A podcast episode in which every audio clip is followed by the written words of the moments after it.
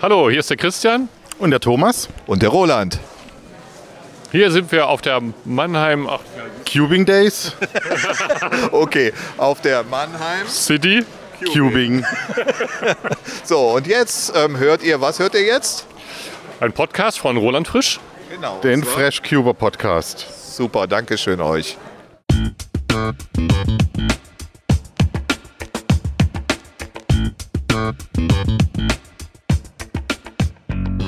Herzlich willkommen, liebe Zuhörer.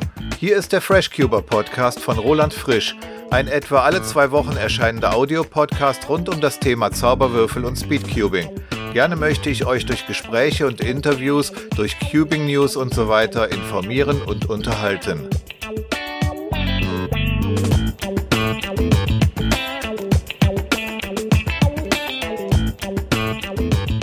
Du hörst Folge 21, erschienen in der ersten Oktoberhälfte 2019. Die Themen in dieser Episode. In den Cubing News erzählt Willem die Rekorde der letzten zwei Monate, weil wir ja im letzten Monat nur die News aus der Zukunft hatten. Und neue Competitions sowie neue Hardware gibt es natürlich auch. In der Rubrik Zuckerwürfel geht es diesmal um den Master Kilominx, sozusagen die 4x4 Variante des Megaminx. Das Cubing ABC ist beim Buchstaben E. E wie Ernö oder wie Erik oder wie Istchin oder wie European Championships. Lasst euch überraschen. Ja, willkommen bei Folge 21 dieses Podcasts und wie üblich hat Willem Klose zunächst die Rekorde des vergangenen Monats für uns vorbereitet und weil es im vergangenen Monat ja keine aktuelle Newsfolge gab, sondern da gab es ja die Kurzfolge aus der Zukunft. Deswegen erzählt er uns diesmal direkt die Rekorde von den Monaten August und September. Heute habe ich die Ehre, gleich zwei Monate voller Rekorde euch vorzutragen. Anfang August fanden die Cubing USA Nationals statt, bei denen es gleich sechs neue Weltrekorde gab. Beginnen wir mit Stanley Chapel, ein altbekannter Name, der im 4x4 Blindfolded eine Single von 1 Minute 6 und einen Mean von 1 Minute 21 erzielte. Juan Pablo Juanqui aus Peru hat einen Megaminx Average von 31,7 Sekunden aufgestellt. Im 3x3 with Feet hat Daniel Rose Levine ein Average von 21,51 Sekunden geschafft. Ich bin gespannt, ob das noch jemand schlagen wird, bevor das Event abgeschafft wird. Im 3x3 Blindfolded hat Max Hilliard eine unglaubliche Single von 15,5 Sekunden erzielt. Im 7x7 hat Max Park mal wieder einen Weltrekord aufgestellt, und zwar eine Single von 1 Minute 40,89. Am selben Wochenende fanden die German Nationals statt, bei der Sebastian Weyer einen neuen 4x4-Weltrekord aufstellte mit einer Single von 18,25 Sekunden. Nur eine Woche später fanden die Wuxi Open statt, wo Juan Pablo Juanqui sein Megaminx Average noch weiter verbesserte auf eine 30,39. Einen Monat später hat Sebastian Weyer seinen 4x4 Weltrekord nochmal geschlagen mit einer Single von 17,42. Eine Woche darauf kam Stanley Chapel und hat den 4x4 Blindfolded Weltrekord weiter verbessert, nämlich mit einem Mean von 1 Minute 12. Ja, vielen Dank an Willem für diese Zusammenfassung der Rekorde der letzten beiden Monate. Was mich besonders gefreut hat, ist, dass Sebastian Weyer es tatsächlich geschafft hat, jetzt unter 18 Sekunden seinen 4x4 Single zu machen. Darüber hatten wir ja in der August-Folge schon gesprochen. Das war Folge 17. Und äh, wenn ihr möchtet, könnt ihr ab Minute 16 das Interview mit Sebastian Weyer dann nochmal hören. Aber die Stelle, wo es darum ging, dass auch der neue Weltrekord noch über 18 Sekunden war und er jetzt die 17 in Angriff nimmt, die hören wir jetzt hier noch einmal im Podcast. Guten Tag, Herr Weyer. Ich komme vom Hessischen Rundfunk. Ich habe gehört, Sie haben ein VR gemacht. Wollen Sie Ja. mal erzählen für den Podcast? Äh, ja, also war halt eigentlich nur ein ziemlich guter Surf. Also ich hatte auch keinen, also ich habe zwei Edges, glaube ich, geskippt, aber sonst einfach nur ziemlich flüssig gelöst, schnell gedreht. Und dann kommt sowas. Ja, war schon gut, ne? Ja, freue mich auf jeden in der Fall. Pizzeria.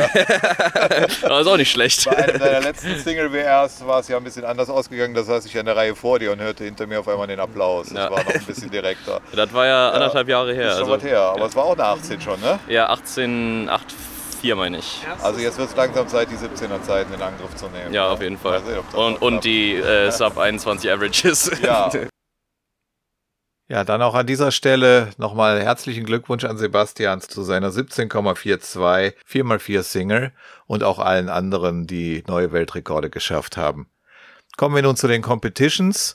Da sind in letzter Zeit angekündigt worden, zum einen vom 9. bis 10. November in Kreuzlingen in der Schweiz die Xlingen oder Kreuzlingen Open 2019. Keine Ahnung, wie die das ähm, aussprechen. Also Xlingen steht da, aber da der Ort Kreuzlingen ist, wird vielleicht auch Kreuzlingen Open gesagt.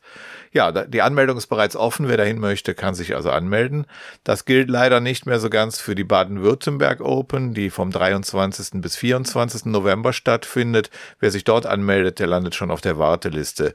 Aber stattfinden tut sie in Weingarten, Baden. Anmelden kann man sich aber noch für die Premium Winter, die vom 30. November bis 1. Dezember in Bremen stattfindet. Und ebenfalls ist die Anmeldung bereits offen für den Swiss Cubing Cup Final 2019 in Hünenberg in der Schweiz vom 7. bis 8. Dezember. Das sind die neuen Competitions. Ja, unser nächstes Thema in den Cubing News. Und zwar habt ihr es ja im Intro schon gehört. Drei Silver Cuber, die alle älter sind als der Rubik's Cube, haben sich bei der Monum City Cubing getroffen, die wieder in einem Mannheimer Gymnasium stattfand. Vielen Dank an Christian und Thomas, die zusammen mit mir dieses bekloppte Intro aufgenommen haben. Und da wir in der Folge 19, die aus der Zukunft kam, ja erfahren haben, dass es in 50 Jahren jede Menge Cubing-Vereine geben wird, mit Namen, die doch sehr an gewisse Fußballclubs erinnern, da habe ich mir gedacht, es wird Zeit für die erste Vereinsgründung. Bisher ist es zwar noch kein e.V., sondern nur eine WhatsApp-Gruppe, aber der Anfang ist gemacht. CV Schulhof Monnem 2019. Bisher gibt es nur die Altherrenmannschaft, die ihr ja gehört habt, aber ein Logo hat der Verein auch schon. Jegliche Ähnlichkeiten mit dem Logo des SV Waldhof Mannheim 07 sind natürlich rein zufällig. Ihr könnt es euch jedenfalls in den Shownotes angucken. Kommen wir nun wieder zu einem etwas ernsteren Thema, nämlich Hardware. Unser Hardware-Spezi hat leider gerade Rücken, hat etwas zu viel Tennis gespielt und deswegen erzähle ich ein paar Hardware-News und da möchte ich ganz besonders diesmal den GAN-Robot erwähnen. Das ist ein kleines Maschinchen, das den Smart Cube GAN 356i selbst scramblen oder lösen kann. Doch bevor wir darüber reden, erstmal ein kleiner Exkurs zum Thema Cube Solving Robots oder Zauberwürfelmaschinen. Dieses Thema ist nämlich keine neue Sache. Bereits 1982 gab es die ersten, die das konnten. Sie hießen Robbie Rubik oder Qbot. Ich selbst kam persönlich mit so einer Würfelmaschine 1987 während meiner Ausbildung zum technischen Zeichner in Kontakt und diese Maschine habe ich vor einer Woche quasi wieder aufgespürt und konnte nun einen Artikel darüber auf freshcuber.de posten, wo ihr auch ein paar kleine Videos seht, wie sie den Zauberwürfel Seite für Seite abscannt und dann löst. Ihr solltet euch das wirklich mal anschauen. Unter dem filmreifen Titel Roland, Jäger des verlorenen Schatzes, findet ihr ein sehr schönes Stück Feinmechanik aus Metall und nicht so einen Plastikkram wie heutzutage, ob nun Lego Cube Stormer oder GAN Robot. Im Laufe der Jahre gab es nämlich immer wieder Cube Solving Robots, teilweise wirklich aus Lego Technik und die Cube Robots, die wurden noch immer schneller.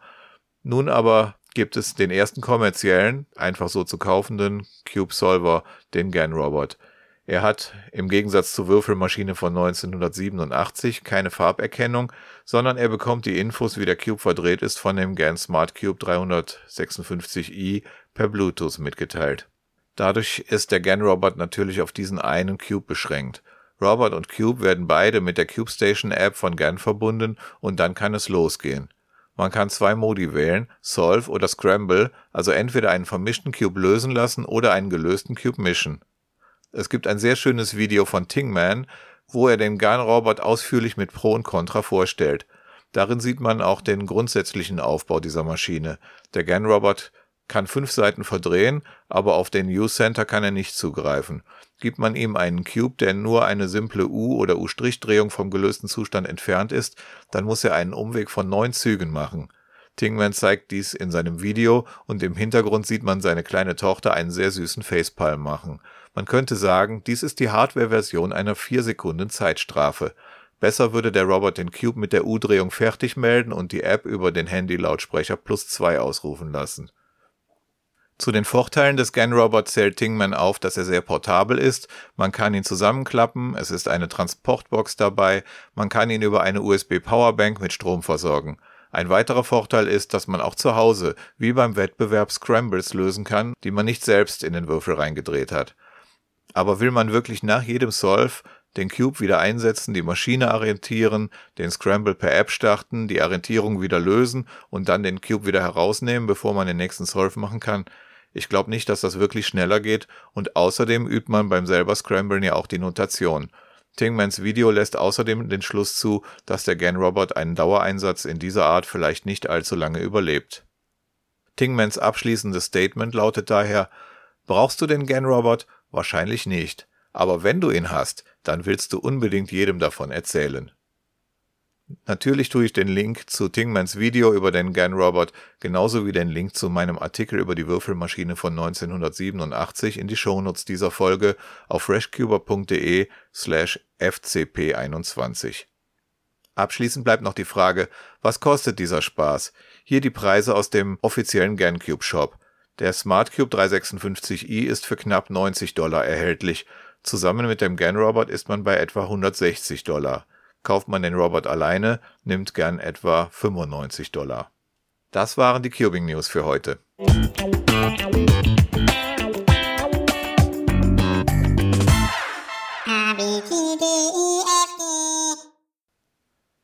Im Cubing ABC sind wir inzwischen beim Buchstaben E angekommen.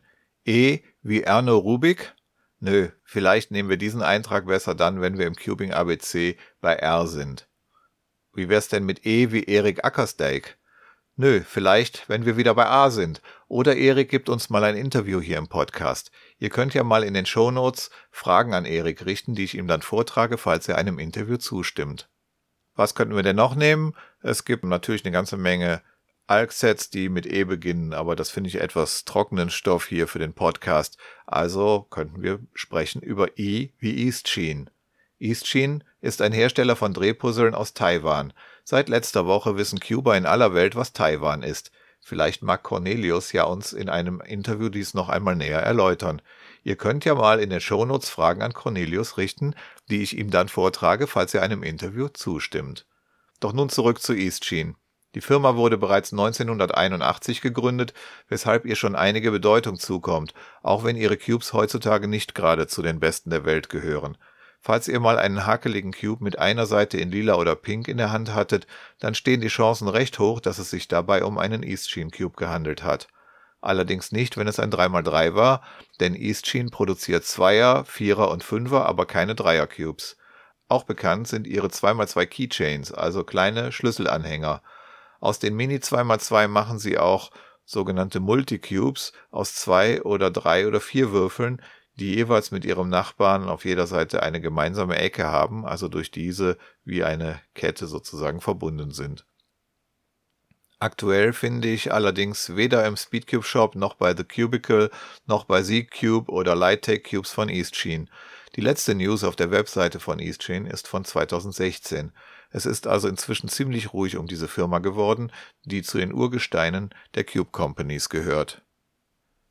Daher machen wir gleich noch einen Eintrag im Cubing ABC, nämlich E wie European Championships. Diese sind weitaus lebendiger, als man dies von Eastsheen sagen kann. Also gebe ich mal einen Überblick über alle europäischen Speedcubing-Meisterschaften seit Christi Geburt.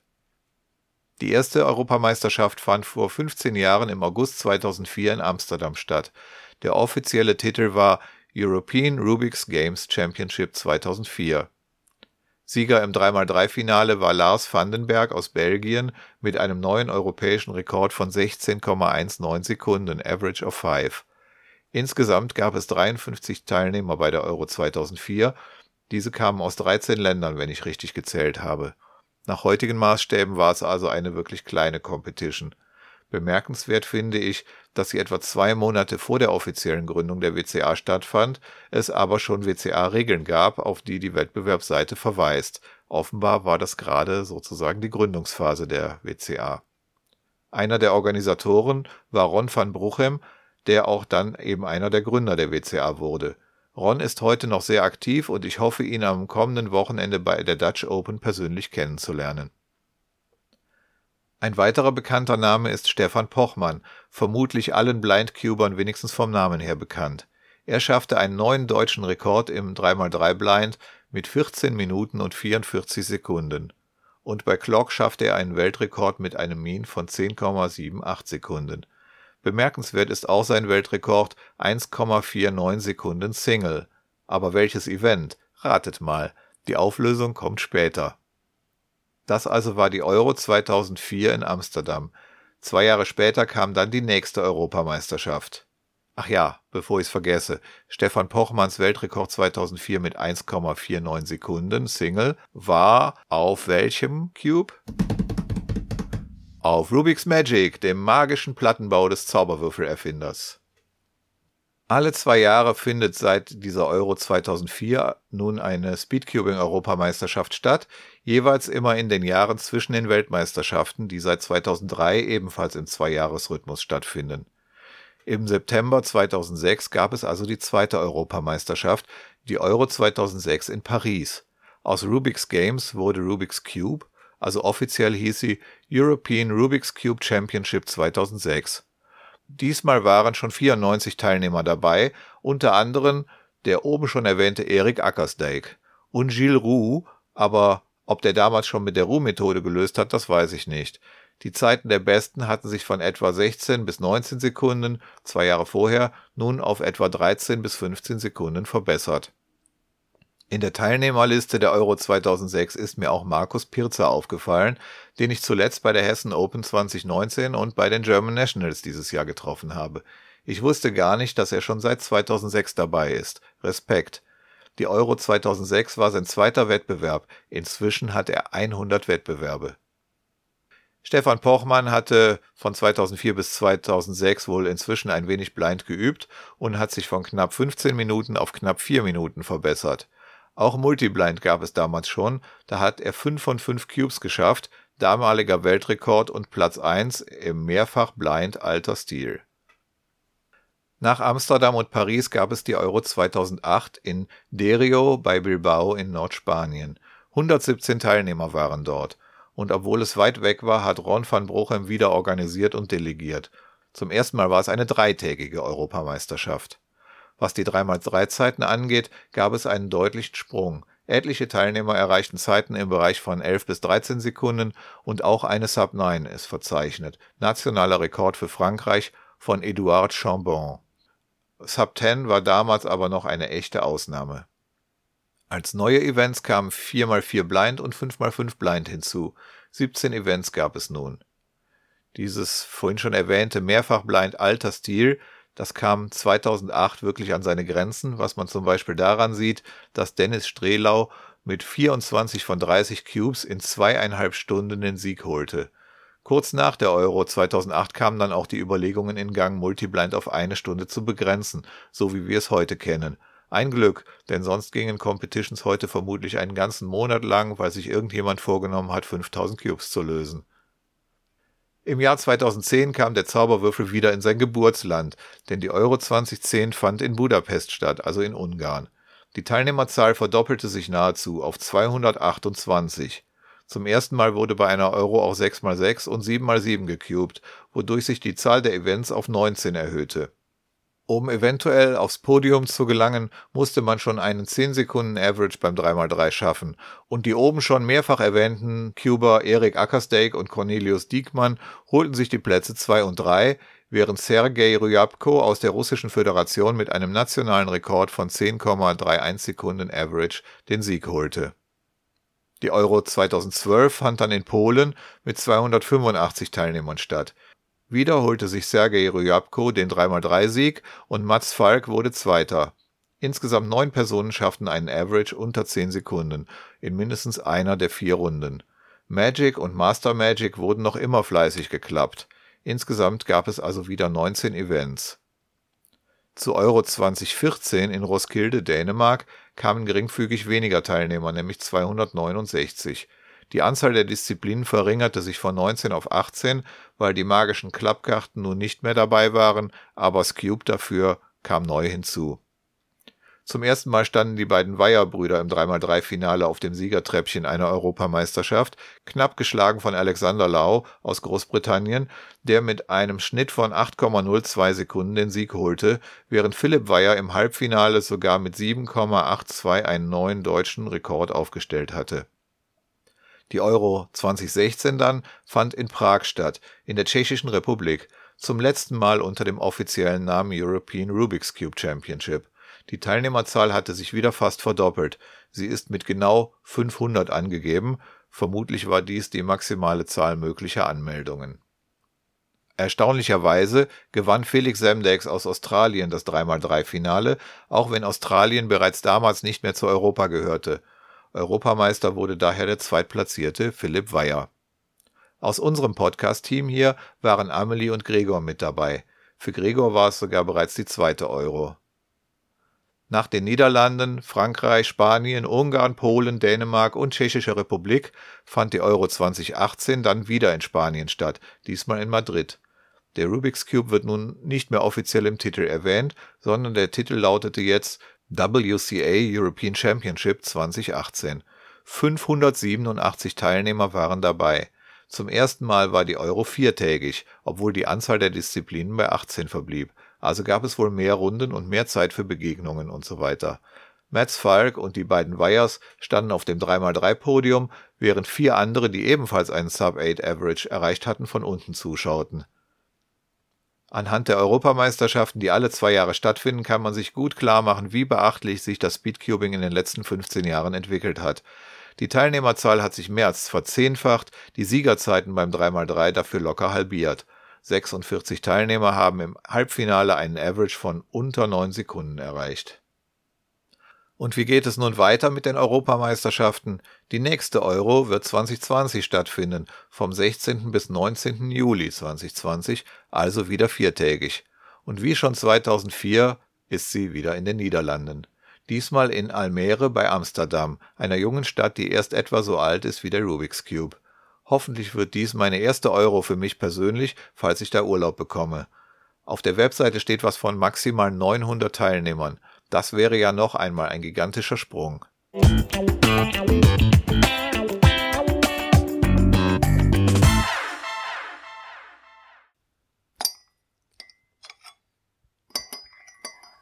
Zuckerwürfel.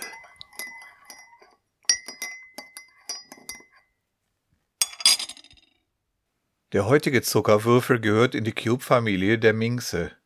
Bekanntester Vertreter dieser Familie ist der Megaminx, der ja auch auf WCA Competitions offiziell auf Zeit gelöst wird. Wer sich den Megaminx näher anschaut, der sieht die Ähnlichkeit zum 3x3 Cube. Zwischen zwei Ecken steht jeweils eine Kante. Auf jeder Kante zählt man also drei Steine. Ecke, Kante, Ecke. Nur dass es beim Megaminx zwölf Flächen gibt, die fünfeckig sind und statt eines Würfels ein Dodekaeder ergeben, genau genommen ein regelmäßiges Pentagon-Dodekaeder, also einen platonischen Körper, der zwölf Seiten hat und als Drehpuzzle demnach zwölf Farben. Während der Megaminx also der 3x3 unter den Dodekaeder-Puzzles ist, handelt es sich beim heutigen Zuckerwürfel, dem Master Kilominx, um die 4x4-Variante. Genau wie beim 4x4 hat man auf jeder Körperkante Ecke, Kante, Kante, Ecke, also vier Steine. Jede der zwölf Farben hat fünf Center. Diese werden beim Lösen gewöhnlich zuerst farbig sortiert.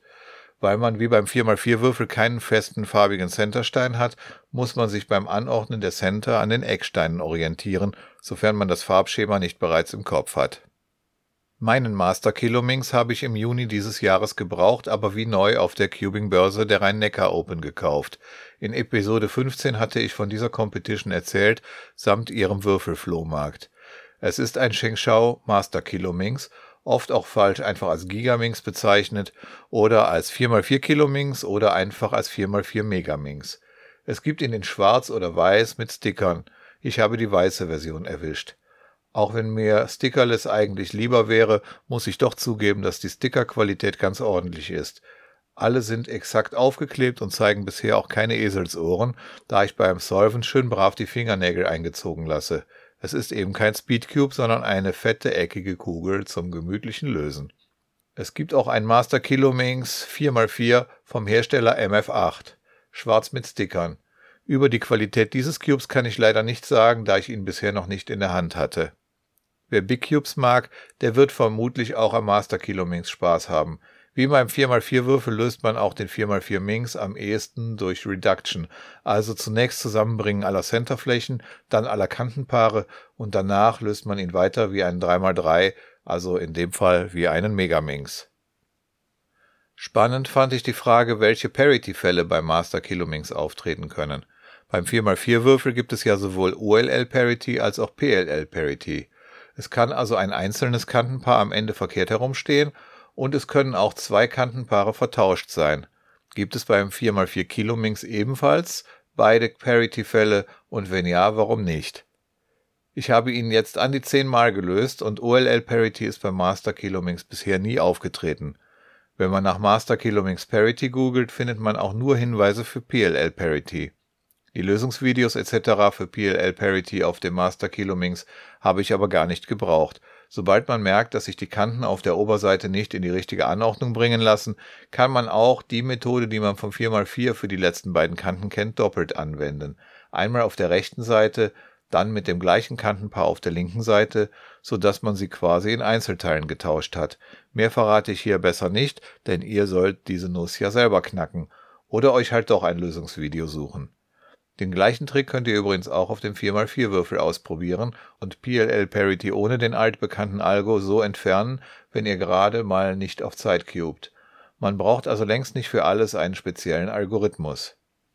Die Frage, warum es kein OLL Parity gibt, finde ich wirklich interessant. Warum kann auf dem Master Kilo Minx kein einzelnes Kantenpaar falsch herum übrig bleiben? Wer mir seine Antwort per Sprachnachricht schickt, kann sie vielleicht in der nächsten bunten Folge hören, wenn sie mir verständlich erscheint. Ihr könnt aber gerne auch schriftlich antworten, beispielsweise als Kommentar unter den Shownotes dieser Folge auf freshcuber.de-fcp21 oder unter dem YouTube-Video dieser Folge. Insgesamt ist der Master Kilominx also wirklich ein schönes Puzzle und deshalb diesen Monat mein Zuckerwürfel. Er ist mit etwa 350 Gramm und einer Höhe von etwa 9 Zentimeter beziehungsweise von Ecke zu Ecke etwa 11,5 Zentimeter schon ein ziemlicher Brocken. Wenn man ihn pfleglich behandelt und nicht unbedingt die Grenzen seines Corner Cuttings testet oder die Layer mit den Fingernägeln dreht, dann wird man lange Freude daran haben können. Man bekommt ihn für etwa 30 bis 40 Euro bei den üblichen Cube um den Globus schickern.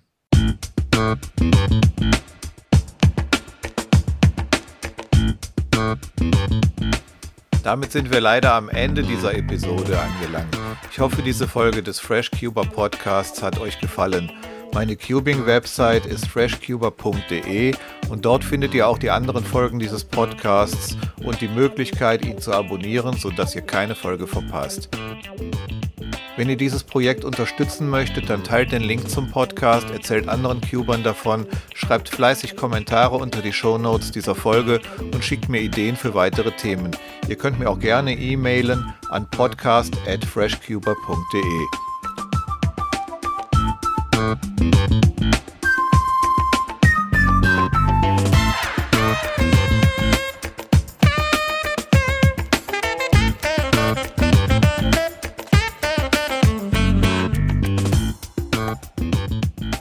nächste Folge, also Episode 22 des FreshCuber Podcasts, erscheint dann hoffentlich in der zweiten Oktoberhälfte. Es wird wieder eine Interviewfolge sein, vielleicht ja mit Erik oder Cornelius, wenn ihr schön fleißig Fragen an die beiden unter die Shownotes tippt. Das war's für heute. Vielen Dank fürs Zuhören. Bis zur nächsten Episode wünsche ich euch eine gute Zeit mit viel Spaß beim Cuben. Bis denne.